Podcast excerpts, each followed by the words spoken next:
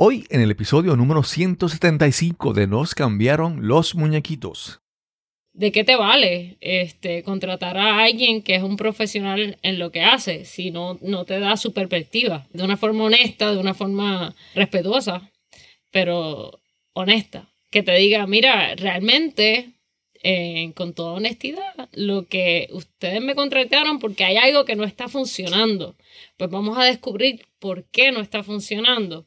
Que usualmente siempre me, em, me gusta empezar con el por qué no está funcionando, porque así le doy la razón y la justificación a los cambios que le voy a dar. Mi nombre es Cristóbal Colón y esto es Nos cambiaron los muñequitos. Nos cambiaron los muñequitos. Nos cambiaron los muñequitos. Nos cambiaron los muñequitos. Nos cambiaron Los muñequitos. Nos cambiaron los muñequitos. En mayo de 2021 decidí cambiar la imagen del podcast. Bueno, más que cambiarla, debo decir mejorarla, lograr que luciera un, un poco más profesional. Cuando lancé este podcast en marzo de 2018, pues yo mismo creé el arte del podcast. Me fui a Canva y usando la- las opciones gratuitas, diseñé una imagen. Y sí, diseñé va entre comillas, porque no tengo ni conocimiento, ni preparación, ni talento para decir que diseño algo propiamente. Y lo hice yo mismo porque no tenía el presupuesto para pagar a un artista gráfico en este experimento que no sabía si llegaría a una docena de episodios. ¿Y quién diría? Pues sí, ya pasé la docena de episodios. Tres años y 170 episodios después, empecé el remozamiento de Nos cambiaron los muñequitos. Te presento a nuestra invitada. Hola, mi nombre es Cristal Hernández Mercado. Eh, nací en San Juan, criada en Toa Baja y soy artista, ilustradora, UX y diseñadora gráfica. Tengo muchos sombreros. Cristal Marí Hernández Mercado es una amiga y artista, como dice ella, con muchos sombreros. Y con su ayuda creamos la nueva imagen del podcast. Y déjame decirte que valió la pena. Estoy mucho más que complacido. Es que no hay sustituto al trabajo realizado por un artista profesional. Al menos yo puedo distinguir muchas veces cuando un trabajo fue realizado por un aficionado o por un experto. Y aunque al principio no podía contratar a un profesional, ahora era inevitable, necesario que recurriera a una artista como Cristal. Hoy hablamos sobre ilustración, diseño gráfico, imagen, marca, experiencia del usuario, arte y varias otras cosas que pienso son importantes y que deben ser importantes para ti si en tu mente y en tus manos está crear un proyecto, un negocio, ya sea físico o digital. Porque no hay sustituto al buen diseño y al buen arte. Ese es el episodio número 175 y conversamos con Cristal Hernández. Esta conversación va a ser muy interesante porque nos conocemos hace un tiempito y ella es- tiene una personalidad muy especial. Vamos a hablar de su arte y de muchas cosas. Cristal, tú, primero, ¿dónde estudiaste y qué estudiaste específicamente? Bueno, eh, yo eh, soy egresada de la Escuela Central de Artes Visuales En Santurce y allí pues me especialicé en dibujo y pintura. Este, y pues he estado dibujando y pintando desde que pues me acuerdo. Este, siempre tenía un- una libretita y un lápiz o un bolígrafo este, conmigo dibujando eh, desde que tengo uso de razón. Y pues lo seguí continuando y en la universidad me fui por comunicaciones para complementar el diseño y este pues estudié comunicaciones, publicidad. Luego eh, me fui a Estados Unidos, a la Universidad Savannah College of Art and Design, a estudiar ilustración, hacer la maestría por allá de ilustración. Y eh, estando allá, eh, descubrí lo que es el mundo de motion graphics y me gustó porque complementaba muy bien con todo lo que había estudiado antes y mis preparaciones anteriores, así que pues lo mezclé y hice una maestría en motion graphics que básicamente toqué eh, varias, eh, varias partes académicas de lo que es el arte. Y, y en, a, a través de toda esa carrera, pues he seguido pintando y pues trabajando un poquito de todo dentro de las artes visuales. Desde pequeña, desde niña, primero, yo me decías que siempre estabas con una libretita y estabas dibujando con un bolígrafo o un lápiz. ¿Tu familia era te apoyaba, te, te daba entusiasmo para que siguieras con el arte o lo veían como que era algo de juegos de niños? ¿Qué- ¿Cómo fue tu familia en, en ese deseo tuyo de desarrollar tu talento? Pues lo apoyaban, este, me, me compraban, y bueno, de más está decir que cuando entras a Central, este, pues van a ser muchos los materiales que vas a comprar. Este, en cierta forma es bueno que la escuela, pues, eh, gracias a Dios, es pública. y en cierta forma mis padres se economizaron en eso, pero lo que falta en eso, en materiales, eso es este, de todo, desde las brochas hasta las pinturas, este, los sketchbooks. Y, y de bien pequeña, pues sí, me daban la libretita y, y yo conseguía, si no, los, los pads estos, los viraba al revés y cogía la parte que no tenía línea y dibujaba en eso. Y, y pues hacía de todo un poco, así que sí, lo apoyaban. Y, y me ponían los, los dibujos al- en la nevera, el clásico. Esa era, esa era la exposición mía. Mis primeras exposiciones eran en la, en la nevera. Sí, sí. Cristal, y entonces cuando después de tus estudios eh, entras al, al mundo profesional a trabajar con, con tu arte o, o cómo ha sido esa transición al mundo profesional? Pues eh, bueno, yo empecé a trabajar como freelance desde casi cuando estaba saliendo de la escuela, porque algo bueno de la central es que pues más o menos ya tenía esa, esa base de diseño y, y de lo que es la estructura de, de los proyectos, de hacer un proyecto. Que usualmente alguien que pues no haya estudiado una escuela de arte, pues a lo mejor recibe esa estructura de, de cómo se hace un proyecto más adelante en, en- durante los estudios. Pero como ya yo tenía eso, pues eh, me atreví y me lancé como freelance, eh, haciendo pues loguito aquí, este, algún arte eh, editorial que necesitaba X compañía. Y este, y así, empecé de poquito en poquito. Mucho logo. Quiero, antes de continuar, quiero que vamos a, a- a ver si me puedes ayudar a definir al menos tres conceptos que, que te he escuchado en la, en la conversación o te he escuchado en, como parte de tu trabajo. Y es, primero, el, el concepto de lo que es ilustración, ¿verdad? Vamos a definirlo. Segundo, el concepto de, de diseño gráfico. Y hay otro concepto del que tú hablas bastante, que es el, el UX, Mm, que es como las interfaces, ¿verdad? Es como que el Sí. diseño de, de para que un usuario, una persona pueda utilizar algún sistema o algo. Ah, dice, vamos a hablar un poco sobre cada uno de esos y nos puedes definir en tus palabras y las diferencias que hay entre una, entre, entre esos tres eh, conceptos. Claro, claro. Eh, pues empezamos con la parte de pues, ilustración.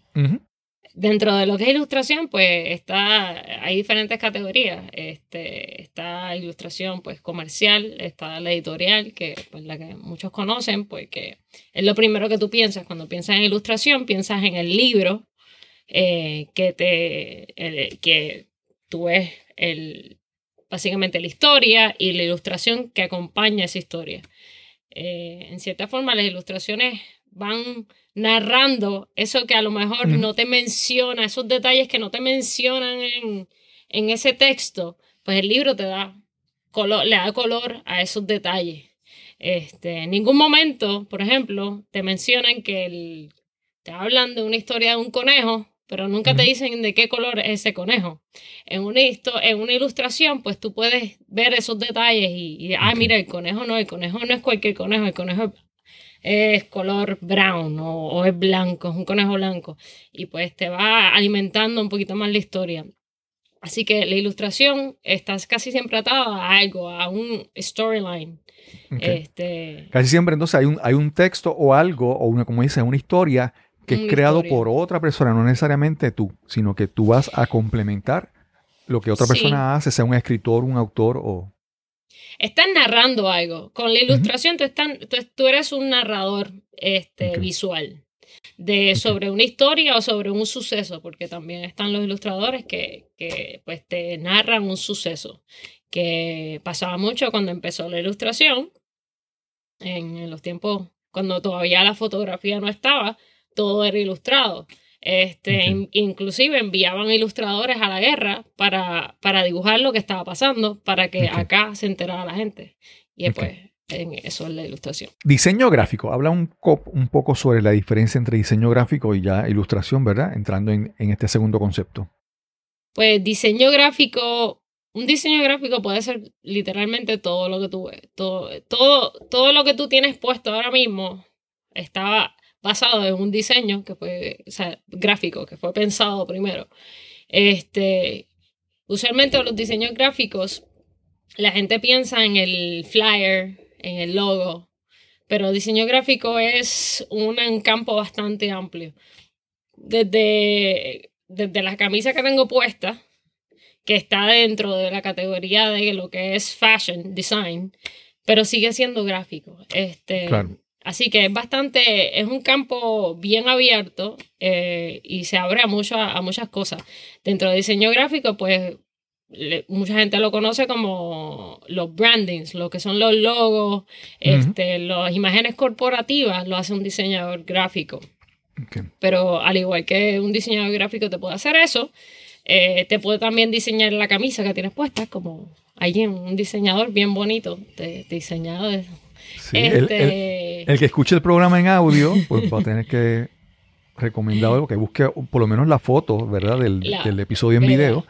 Porque este es el, la- lo que ella está mencionando, que es la camiseta del podcast. Nos cambiaron los muñequitos porque Cristal fue la creadora que hizo el diseño gráfico para esta marca del, de esta nueva etapa de nos cambiaron los muñequitos. Sí, un honor, un honor. Pues eso es básicamente eh, en, en- en- entre lo más sencillo que te puedo explicar el diseñador gráfico. Y finalmente el concepto de UX, UX. UX. Eh, UX es relativamente nuevo eh, en, el, en el panorama de diseño. Este, eh, UX eh, es corto por eh, User Experience, experiencia de usuario. Que básicamente los diseñadores de, de U- que son UX se especializan en lo que es la experiencia del usuario ante un producto o un servicio. Este, tú te puedes especializar eh, según lo que tú, tu fuerte sea. En mi caso, pues mi fuerte es la parte visual. So, en mi caso, yo sería un UX especializado en eh, visual design, que es la parte visual de cómo se ve el, el producto.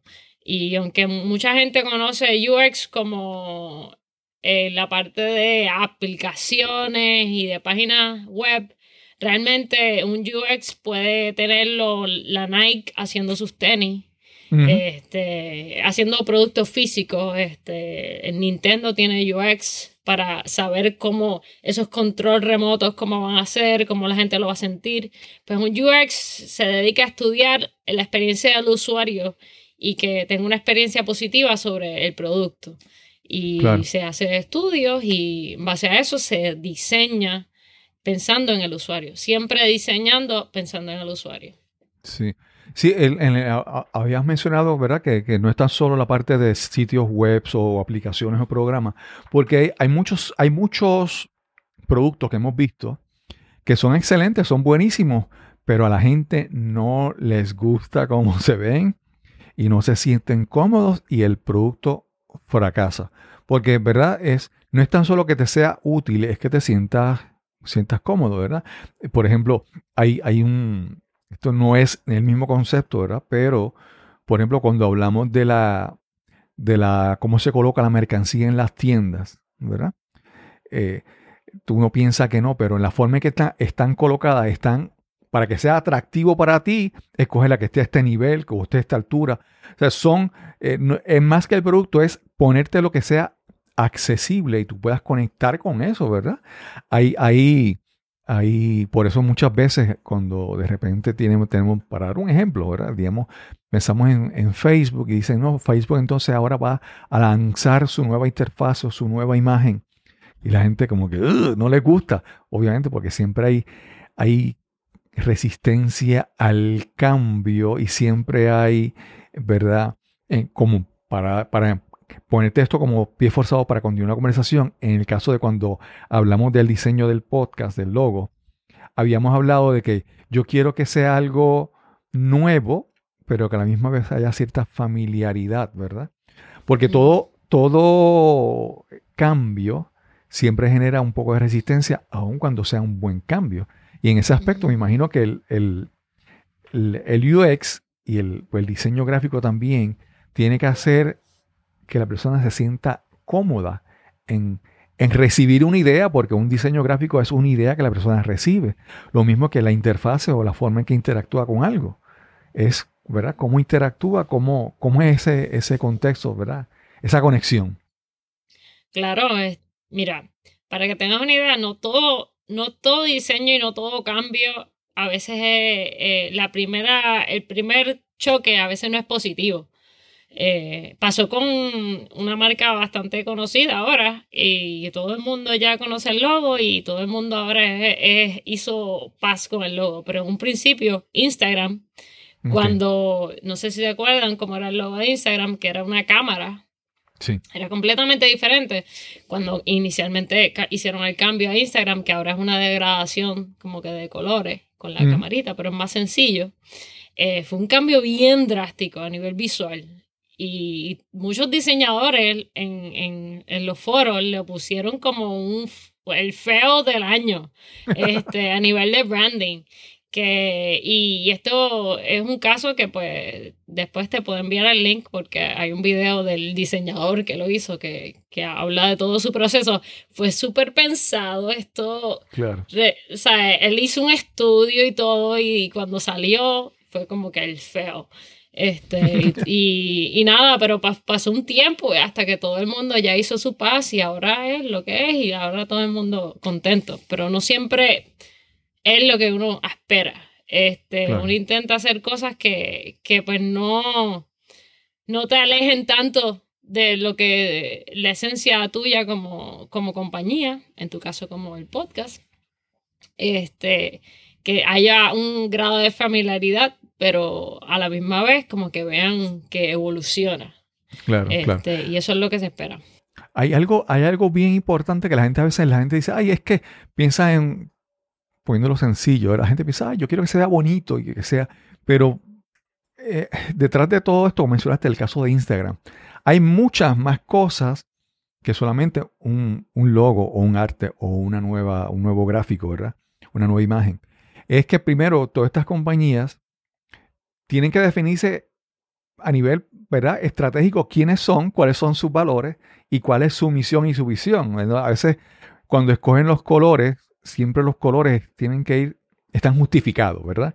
Si una, una, compañía quiere ofrecer una imagen un poco más radical o más agresiva o más atrevida, o escoge unos colores, hay otra compañía que quiere sentirte, que tú quieres que te sientas cómodo y escoge otros colores, ¿verdad? Y entonces, todo eso, lo que son los valores, esa, esa planificación estratégica de qué queremos para esta compañía, qué queremos que esta compañía represente, y cómo se traduce eso, ¿verdad? A, una imagen o algo impreso o algo creado visualmente. Eh, es como, ¿verdad? Todo eh, es muy importante, no es tan solo escoger color por color, es que hay, hay, como te dije, hay una estrategia detrás con que muchas compañías, lo que mencionaste, esa compañía eh, en Instagram, esa, ese cambio de imagen tiene que haber, haber sido ejecutado con tiempo y haber costado mucho dinero en el tiempo que se dedicó y la gente que trabajó en diseñar eso. Eh, a nivel de lo que es branding, es, es, es un mundo. A nivel de eh, lo que es diseño gráfico, cuando tú dices me especializo en branding, en, inglés, o en, en imagen corporativa, eso es, eso es decir, o que me especializo en, en imagen de marca, en creación de imágenes de marca. Y es en la creación de la imagen de esa compañía, de cómo se ve esa imagen, eh, cómo se ve esa compañía. eh, eh, que usualmente eh, es un poder bastante fuerte porque tú dices como que si no hago una imagen que, que cree impacto, la gente puede ver el logo y, y no, no, la- a no hacerle caso y, y en cierta forma se puede perder hasta dinero de, de mercadeo un montón y, y, y a lo mejor si esa imagen no crea impacto, acompañado, claro, con una, una buena campaña de mercadeo Ujú. que, que le dé voz a, a esa imagen, este, pues no funciona. Eh, Claro. por, lo me- por lo menos yo, algo cuando he trabajado imágenes corporativas, hablo mucho con el cliente porque yo le digo, no, yo no conozco el producto, yo no soy persona que vive y, y respira la compañía Exacto. de usted. Eh, usted es la única persona que conoce eso. Entonces, me tiene que orientar a mí sobre ese, ese, ese, día y día de la compañía para yo entender lo- el- lo- los core values, este, lo- los valores de, de esa, de esa compañía, acompañado con lo que quiere ese, ese consumidor Claro. o, o- o ese target, ese usuario, que pues tampoco lo puedo alejar de hacer un logo sin pensar en el usuario, porque también tengo que pensar que ese logo que yo vaya a hacer o esa imagen que yo voy a hacer sea atractivo para ese, ese usuario. Claro. Eh, que lo vea y se sienta, sienta empatía y, y en cierta forma crearle emoci- que le cree emociones. Claro. Y así va a ser una experiencia más bonita para, para Sí. el usuario y para la compañía. Un, un artista, uno puede pensar en un artista, ¿verdad? Y es que y dice, pues el artista expresa lo que siente o expresa las ideas que tiene en su mente y no, ¿verdad? Pero en este caso que estamos hablando, tú no tienes, vamos a decir, la libertad de, de hacer lo que tú quieras. Tú primero tú tienes que comunicarte y, y ser efectiva en conectar con, con tu, con tu cliente, ¿verdad? Con la compañía o la persona que estás trabajando. Y tienes que ser hasta cierto punto como psicóloga o coach de hacer las preguntas para que esa persona te pueda explicar lo que quiere. Porque mucha gente a veces tiene en su mente una idea, pero cuando le explican, no hay, no hay forma que te lo puedan explicar que tú lo entiendas. Entonces, ¿cómo se traduce, verdad? En lo que esa persona tiene en su mente, cómo se traduce en palabras y cómo tú logras que esa persona te exprese una idea y tú puedas entenderlo. Que en ese aspecto que no es tan solo el, tu talento, vamos a decir, dibujando, diseñando, es la capacidad de tu poco de poder conversar con alguien y tratar de escudriñar, ¿verdad? Un poquito lo que hay en su mente. Y esa idea, primero descubrirla y cómo la transformas en algo. Es, es, es la interacción, es mucho más, diría casi, mucho más importante que tu habilidad como, como artista. Pues mira, hay clientes que son más fáciles que otros, tengo que admitir, eh, de sacarle esa información porque realmente es como, dije, o sea, como dices que, que es, a veces soy psicóloga este, y me pongo pues a preguntarle, eh, siempre le empiezo comenzando, y vaya la redundancia ahí, eh, comienzo preguntándole sobre su compañía, porque eso es algo que me pueden hablar a ciegas y me pueden hablar rápido y se van soltando. De, porque no hay quien más que ellos conozca mejor su compañía que ellos y, y el día a día y que me hable de su mejor experiencia en la compañía y, y lo peor. Y en cierta forma, pues me da un- una idea de, de su eh, mindset Claro. Sobre, el- sobre la compañía y sobre lo que quiera hacer. Una vez ya tengo eso, pues le digo, ¿cuál es una compañía que visualmente te gusta lo que está haciendo? Que visualmente te guste. Puede ser de cualquier campo, no tiene que ser del mismo campo en que ellos, eh, en ellos trabajan. Este, si es una compañía automotriz, eh, pues puede ser, dame, me puedes dar hasta de un hotel, un logo de un hotel o, o, lo- o la campaña de mercadeo que está haciendo Coca-Cola. Me puedes dar de diferente. El punto es que yo tengo una idea de cómo es que funciona tu mente visualmente. ¿Qué es lo que te atrae? Una vez yo sé lo que te atrae, pues ya ahí se me hace mucho más fácil trabajar poco a poco eh, sketches este, de lo que más o menos te busca. Exacto, un, bo- un bosquejo, un boceto de lo que, de lo que más o menos le gusta. Y usualmente en la reunión me llevo casi siempre o, o el iPad con el pen eh, o, o un sketchbook. Y eh, lo he hecho hasta una servilleta, porque a veces no tengo ninguna de las dos. Y hago una servilleta. Y siempre en esa primera reunión, pues trabajo algo light. Ok. Eh, para y le hago tres estructuras de diseño que son completamente diferentes simplemente para saber su, su, su mindset, su, su forma de pensar.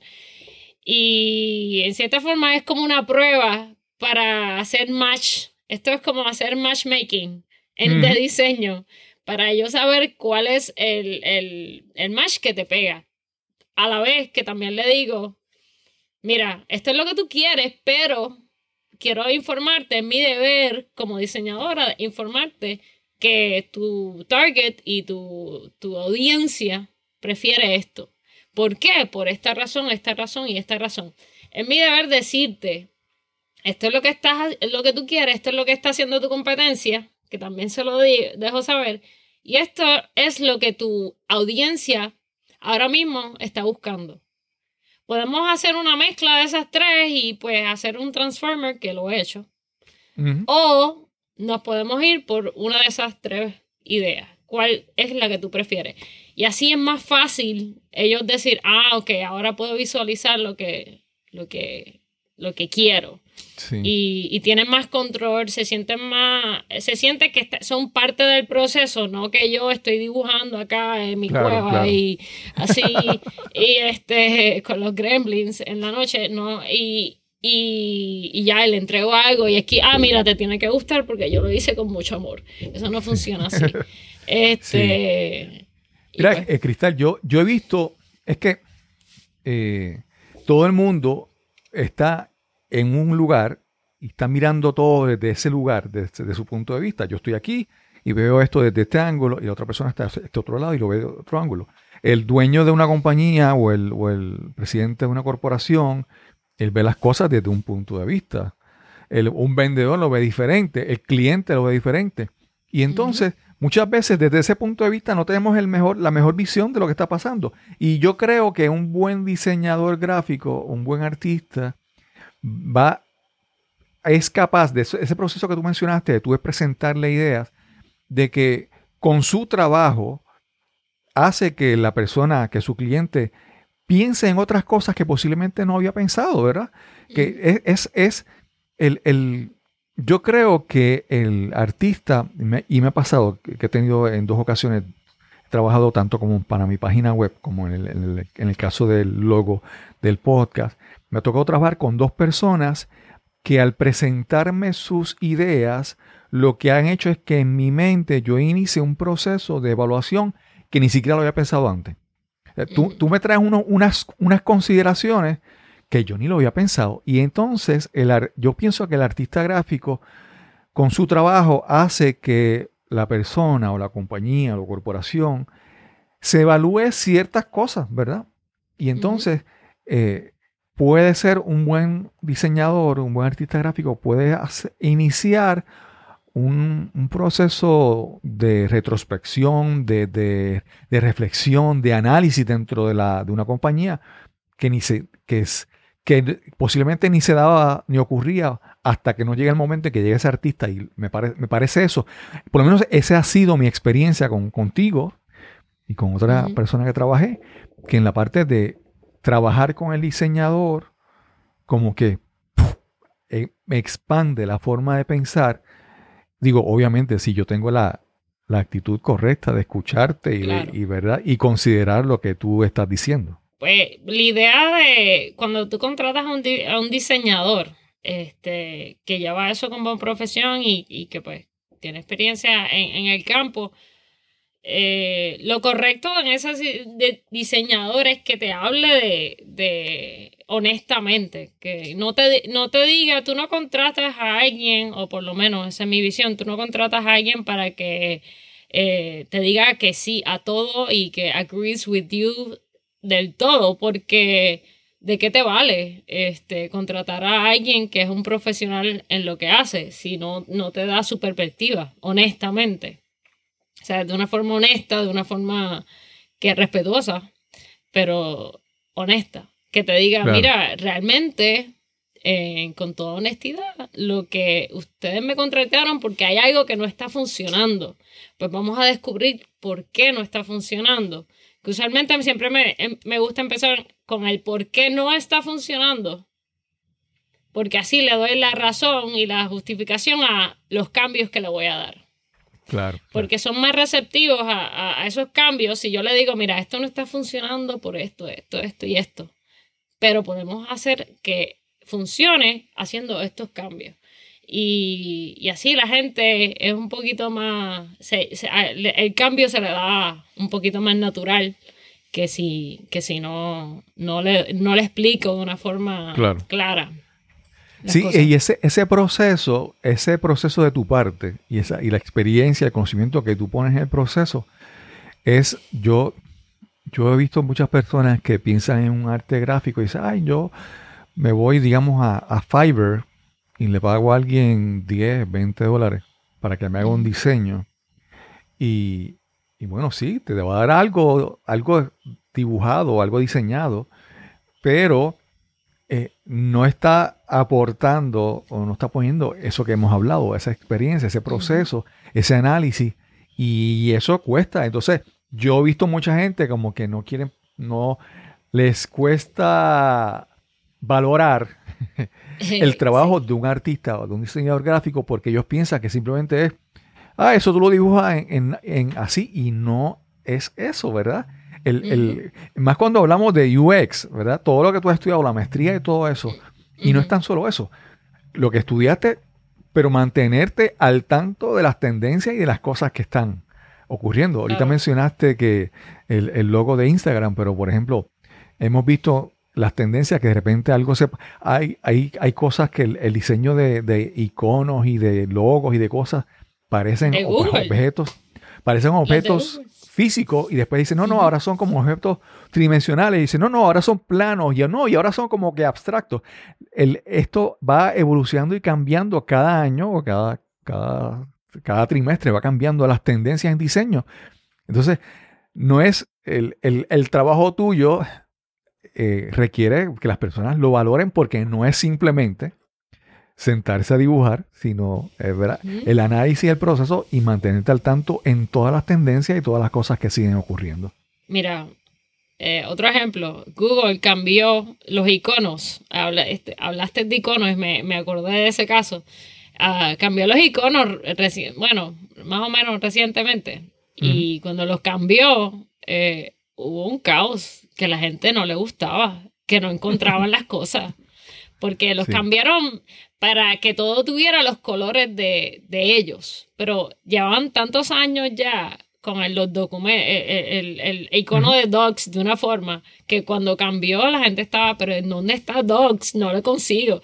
Y, y, y eso pasa. Este, pero lo de la va- valorización de, del trabajo definitivamente es algo que, que yo peleo constantemente. Este, porque esa es otra, están los que, los que ilustradores, perdón, los diseñadores, también pasa con ilustradores, pero este, con los diseñadores que son educados versus los que son creados porque pues, pueden bregar con el programa Mm, de diseño y hay una gran diferencia entre los educados y versus los que saben bregar con el programa. Y entonces hay gente que quiere valorizar el trabajo de los educados de la misma forma que valoriza los de que aprendieron ayer el programa y te voy a hacer un logo. Sí, Y sí, eso sí. les cuesta caro. En un, a la larga les sale caro. ¿Por qué les sale caro? He tenido clientes que me cuentan historias de horror. He tenido varios clientes que me cuentan historias de horror de que no, que yo tuve una muy mala experiencia con diseñador gráfico, por eso te digo que a veces soy terapista. Este, porque tengo que limpiar la imagen de, de los del campo de diseño. Este, o ese diseñador fue irresponsable, me cogió a los chavos y se fue y se mudó para Estados Unidos y ahora no lo consigo. Este, o ese diseñador me hizo algo bien horrible y le tuve que pagar como quiera y no iba con nada con lo que yo quería. Y yo, pero como era el contrato, no había contrato. Ah, ok. Este, y pues pasan muchas cositas y, y pues uno tiene que limpiar. Y yo, y yo digo, bueno, si tú quieres algo que tenga valor y que la experiencia completa de tu, del servicio sea una agradable, pues lo, lo cuesta. Y, y no es lo mismo que alguien te reciba y te quiera escuchar sobre, sobre tu producto o servicio para hacer un diseño ah, eh, que vaya con eso.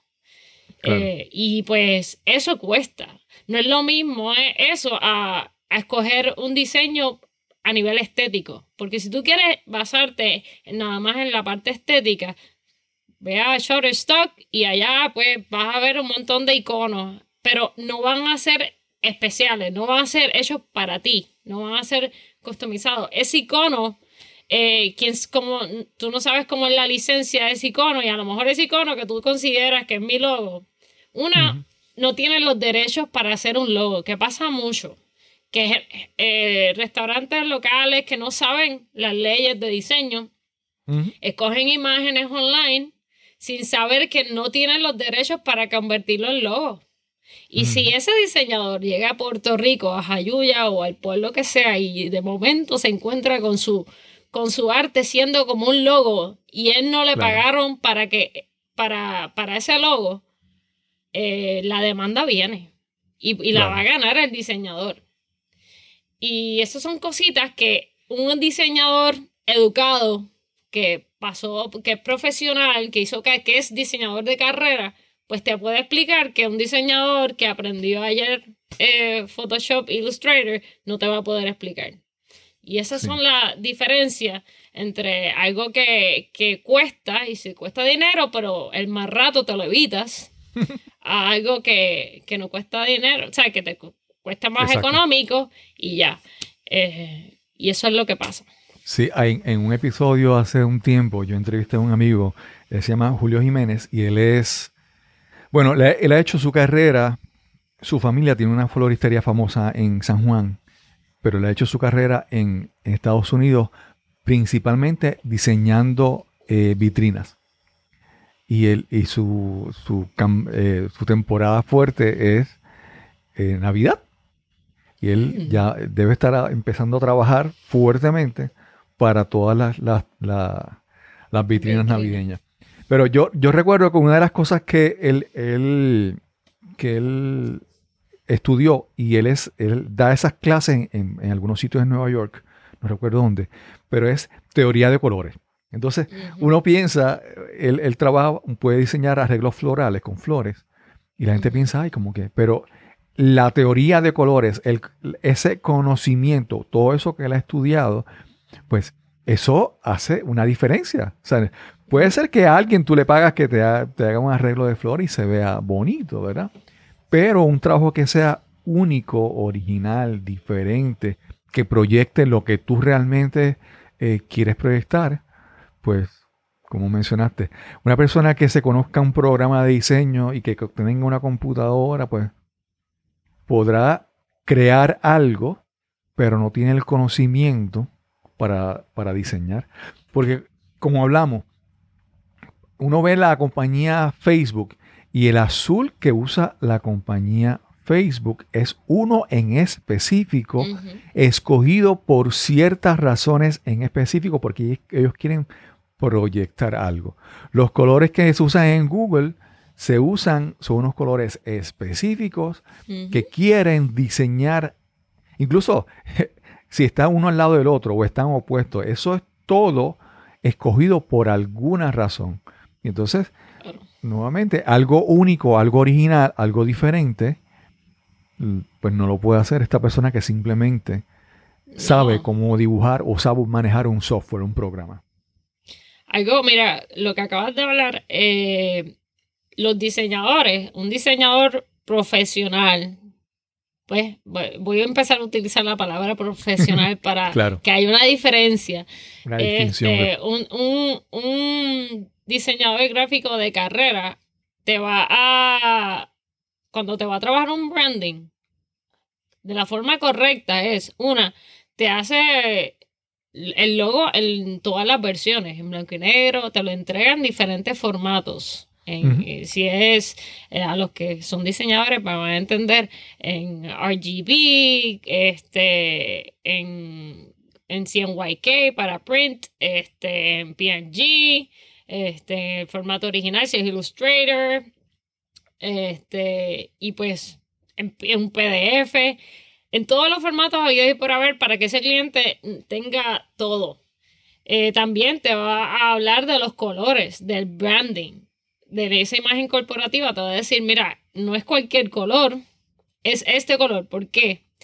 Porque le la, la cuestión con imagen corporativa es crear continuidad. Tú quieres crear Exacto. continuidad en tu marca. Tú no quieres que eh, de momento eh, la gente vea que el, eh, cambiando los muñequitos tiene un color, de momento el logo es azul, cuando el logo no es azul. El logo tiene una enumeración, es más como ultramarín. Este, y tiene, eh, si lo buscas en 100YK, pues tiene una enumeración. Si le- o, lo, o lo buscas RGB, tienes una enumeración que la pones en la computadora y vas a tener el color exacto de cambiando los muñequitos. Igual que pasa con Facebook o con Coca-Cola. Tú le cambias ese rojo a Coca-Cola en un arte. Tú como diseñador te toca hacer un arte de Coca-Cola y de momento se te olvida el, eh, que, que no utilizas el rojo que es. Sabes que ese va a ser tu último día de trabajo en Coca-Cola. Este, porque no puedes alterar una, una, una marca que lleva años trabajando en eso y eso incluye a los colores. Y para eso existe lo que es un branding book, que un branding book la, da las instrucciones de una marca. Y no muchas, esto se da- branding books lo, lo paga más com- eh, cuando es compañías más grandes y que, que van a hacer mucho trabajo, mercadeo y eso, y quieren una continuidad.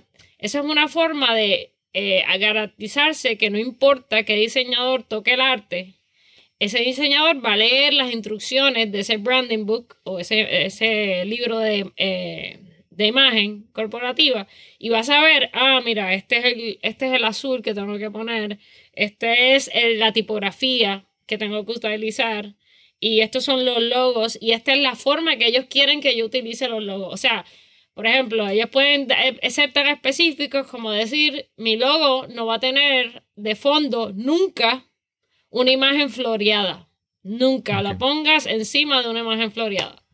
¿Por qué? Ok. Porque el logo se puede perder y, y- y- y te van a dar- hablar bien específico de los do's and don'ts de, de mi marca. Y ese libro, eh, muchas marcas lo tienen. Este, si tú buscas branding books en Google, van a, a salir un montón Mm, este, especialmente marcas grandes. Y vas a ver eso. Y hay especificaciones de, de por qué las cosas surgen de una forma. Y, Claro, claro. y bien importante seguirla. Cristal, uno puede pensar que tú como artista, vamos a decir, ella está trabajando con arte, ¿verdad? Y, pero tú estás trabajando siguiendo las ideas de otras personas. Tú, tú no tienes una libertad de expresión, vamos a decir así. Tu trabajo con clientes eh, te satisface y si no, ¿con, ¿qué otras herramientas tú utilizas para expresar tu arte, verdad? Eh, no sé si durante el día estás trabajando y te sientes como que eh, oprimida y de repente por la noche te vas a hacer tu propio arte o te pones a pintar, ¿verdad? ¿Cómo, cómo te sientes trabajar primero con clientes que no, es, no hay libertad completa y después cómo tú manifiestas tu libertad en otras maneras. Claro, claro. Este, pues sí, eh, yo, es como decir, como, di- em- como dije al principio, yo tengo muchos sombreros como, como artista y diseñadora. Este, pues está, hay gente que me conoce como artista, hay gente que me conoce como diseñadora, hay gente que me conoce como ilustradora. Y, y tú eh, vas a re- recibir como que, ah, no, es que ella es la que me diseñó el logo. Y dices, no, pero es que ella me dice, eh, ella hizo el dibujo de tal Claro. ilustración y yo sí soy la misma persona. Pero es porque en cierta forma pues me ayuda eh, a expresarme y, y- y- y, pues nunca, ningún día es igual que el otro, que es mucho más divertido. Este, y en cierta forma sí, me ayuda a expresarme y, y a canalizar a veces este, eh, cosas que estoy pensando o, o hasta desde crítica social a- hasta, no sé, algo que me imaginé y, y que encuentro gracioso este, y pues lo ilustro y, y lo, y lo paso. Y entonces a veces lo, lo utilizo para mi página personal comercial y, este, y a veces lo uso para una pintura que también me gusta pintar y que depende ese feel, el feeling que tenga. Y usualmente me expreso más en yo, en la, en la parte personal, me expreso más como ilustrador y como artista, no mucho como diseñadora gráfica, porque como mencionaste, pues eh, como diseñadora, pues yo hago según dicta el trabajo y, y el cliente. Y, y como artista, este, pues tengo un poquito más de libertad. Sí. ¿Pintas frecuentemente para ti y para vender o, o- solamente cuando pintas lo haces para eh, satisfacer al- tu creatividad? ¿Qué, ¿Cómo es la parte de, de pintar tradicionalmente para ti? Pues ambas. Este, pinto para mí y pinto también para, para clientes que, que me hacen pedidos y me dicen como que no, mira, píntame, este, quiero una imagen de mi sobrina que un, un amigo me, me pidió, ¿no? Que quería una imagen de una pintura de su sobrina. Y este, y yo pues, pues así, se te la haré. Y este, pero quería que pues tuviera algo y, y que se viera pues como una pintura realizada eh, sin o sea, como un estilo específico y ya ahí un poquito más definido. Pero también tengo de que simplemente hago algo yo porque pues tengo ya en mente una, una serie este, que me pasó con una serie que yo trabajé en pintura que se, que se llamaba Control Z. Control Z, eh, para los que no saben, es un comando de computadora que, que- ¿qué es lo que hace, Cristóbal? ¿Tú sabes lo que hace un Control Z es undo. Sí, muy bien. Ok. este, pues undo, eh, y es cuando tú quieres regresar para atrás algo, y pues Ujú. eh, hice una serie de pinturas que, que era eso, cosas que tú quisieras volver hacia atrás y pues, y como que virar. Y pues esa colección yo la hice para mí, de que vendí, los, vendí algunos de los cuadros, pues, pues esas personas lo compraron, pero, pero fue porque, pero les gustó y se ident- identificaron con lo que yo trabajé, pero era más personal para mí. Y, y así es que hay cosas que pues son pedidos y cosas que son más personal. Pero en la mayoría es personal. Y resulta ser que pues al cliente lo ve y le gustó, ah, mira, me gustó ese cuadro y, y lo compra. Yo hace un tiempo tuve la oportunidad de conversar con un señor que. Eddie Ferraioli, creo que es el nombre, y él es eh, un artista del mosaico. Pero entonces él, obviamente tú piensas en mosaico y en vitrales y en ventanas y en edificios, pero él, él ha diversificado su, su arte, él ha creado libros de, su- sus obras y tiene los, los libros que los vende, él tiene y ha creado mercancía, por ejemplo, carteras eh, y, a- y hasta calzado con los diseños que él hace, ¿verdad? Eh, y, ha, y ha creado su propia, su propia tienda, su propio merchandising, vamos a decir así.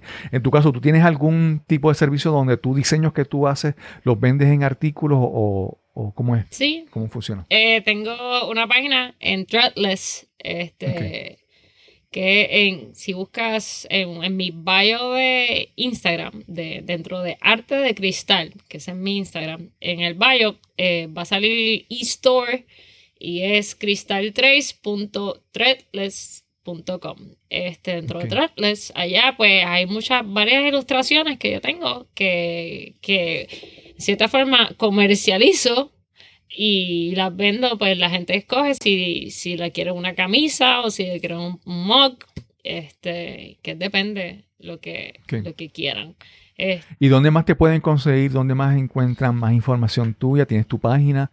¿Tienes las otras Sí. redes sociales? Pues eh, como la parte, como les mencioné, pues soy, yo, yo me divido en tres. Este, cristal artista, cristal diseñadora. Para cosas de arte y la parte de ilustración, pues me van a encontrar en Instagram como arte de cristal con K y con I de punto. Arte de cristal y es para todo lo que es diseño gráfico y la parte de UX eh, pues está en la, mi página es cristaltrace.com y ahí pueden encontrar un poquito de, de lo que es de la parte de diseño gráfico y, y- y la parte más comercial Sí. este, y publicitaria de mi, de mi trabajo. Algunas personas podrán pensar, pero hoy este tema, esta, esta conversación en el podcast es como que, ¿verdad? Eh, peculiar. Y es que yo sé que mucha gente que escucha el podcast y mucha gente está considerando hacer eh, negocios o hacer algún proyecto o hacer algo, eh, ya sea digital o sea físico. Y a veces muchas personas como que en, en esta, en esta parte del arte y el y porque to- es- todo esto que estamos haciendo se vuelve propiedad intelectual de tu proyecto o de tu negocio, ¿verdad? Y, y hay veces que las personas eh, como que recortan el presupuesto en esto. Y, y en- para mí yo pienso que es muy importante, desde el principio estábamos hablando de crear tu, tu branding, tu, tu marca, tu, tu reputación, ¿verdad?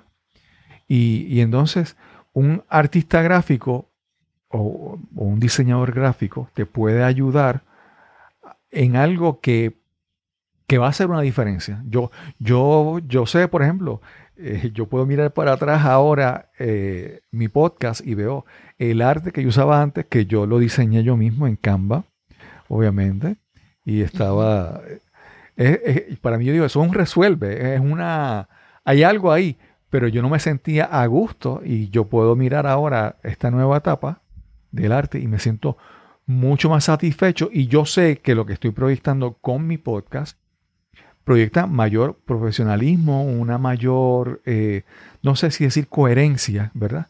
Con un mensaje como que coherente porque tú quieres eh, proyectar, ¿verdad? Por ejemplo, si tú eres un vendedor y tú vendes, eh, digamos, una mercancía, tu, tu- tu imagen física al momento de ir a vender tiene que ser de acorde a lo, a lo que estás vendiendo, ¿verdad? Y asimismo, el, el arte que está asociado a nuestro proyecto tiene que estar de acuerdo a lo que nosotros queremos proyectar. Y yo te digo, me siento muy satisfecho de, de la imagen del podcast ahora con esta nueva, con esta nueva eh, imagen creada por Cristal. Y yo les digo, mira, es muy importante que si quieres crear un proyecto o crear un negocio o algo, eh, siempre no pienses que estás gastando dinero en esto, sino que es una inversión.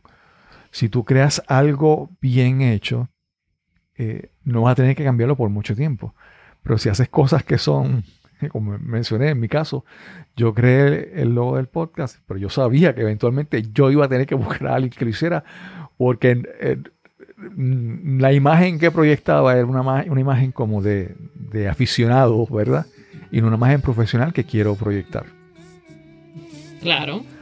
Este, uno, pues, la idea, la idea de un diseñador, en cierta forma, es, llevar, ayudar al cliente a verse mejor o, o- o poner su mejor cara visualmente eh, hablando este, ante el público o ante sus su posibles usuarios.